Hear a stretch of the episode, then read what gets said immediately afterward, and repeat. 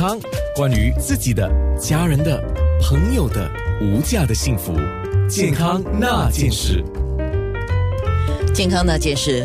讲到这个 PAD，我觉得我们是要多认识。虽然我不知道你听了今天的这段节目，或者看了我们的面部直播，你消化得了我们所讲的吗？因为我也是，安娜也是不断努力的在吸收、消化、吸收当中啊。不过，不过真的非常谢谢，呃，来自国大的医生，来来介绍一下啊，新加坡国立大学心脏中心的心脏内科顾问医生张水勇医生。那我们刚才讲到 PAD。一的患者啊，不一定是有糖尿病，但是有糖尿病就更棘手一点。可是如果说前提是有糖尿病或没有糖尿病，呃，知道自己是 PAD 或者不是 PAD，我们自己要注意什么？嗯，那其实 OK，如果先讲一下好，如果你知道有 PAD，那你没有糖尿病的话，你除了吃药以外，我可以建议你去是需要做一个所谓的运动治疗。换句话说，就是说你。我会希望你每一个礼拜三到五次都要出去外面行走，OK？因为临床上我们知道说这样子的治疗是可以改善改可以改善你双腿的机能的，就是说可以提高这种无症无痛的行走距离跟时间，效果还不错。所以第一，如果有 PAD 的话呢，你千万不要就说我不走了，我不去做运动了，OK？反而是要继续的刺激，让它让你自己本身身体会创造出。更多的小血管来支援它，像我刚刚看到，我们刚刚有有看到，就说血管其实如果阻塞了，它会其实会产生旁边有小的血管去绕过它，再恢复到原始的血血管。所以有 PAD 患者，第一就是你其实要多运动。OK，那如果你这如果你又有 PAD 又有糖尿病的话呢，那你就要个别特别的小心你的脚。每年呢，你如果去看医生的时候。他们都会做一个血管呃，就是足部血管的检测，他会帮你量你这个脚踝的血呃的的血压，来对比你这个手臂的血压哦，它有一个数据。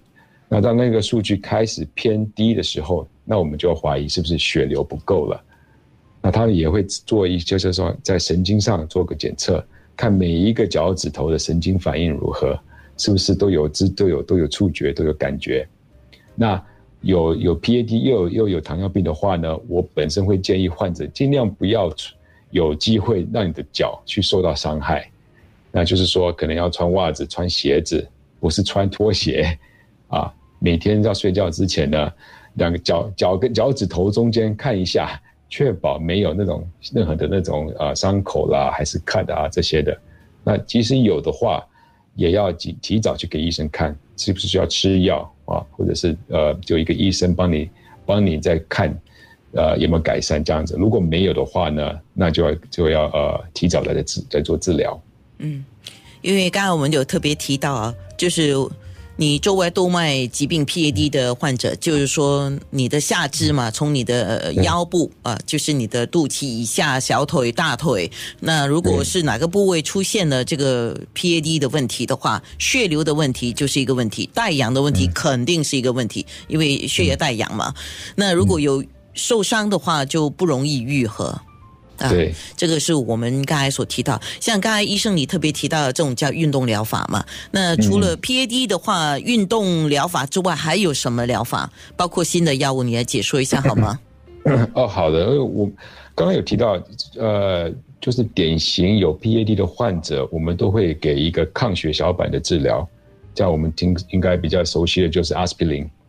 所以有任何的血管的阻塞病变的话，我们会给阿司匹林。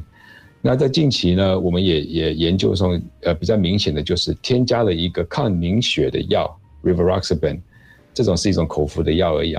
那没有想到说，在在就是加融入的这个抗凝血的药的反应上，其实也是很好的。就是说，在呃呃之前有一个 Compass 的实验啦，那它有融入了两将近两万七千个有冠状动脉，就是有心脏血管跟有 PAD。的患者，那研究出来就是说，用两个药同时的话呢，它就降低了除了心脏病变的一些问题，而且还降低了呃所谓的截肢的截截肢的率，还有需要做那个介入治疗的的的的率。所以说，两种药同时来吃的话，可以降低到心脏的风险，也可以到双脚的风险，PAD 的风险。嗯，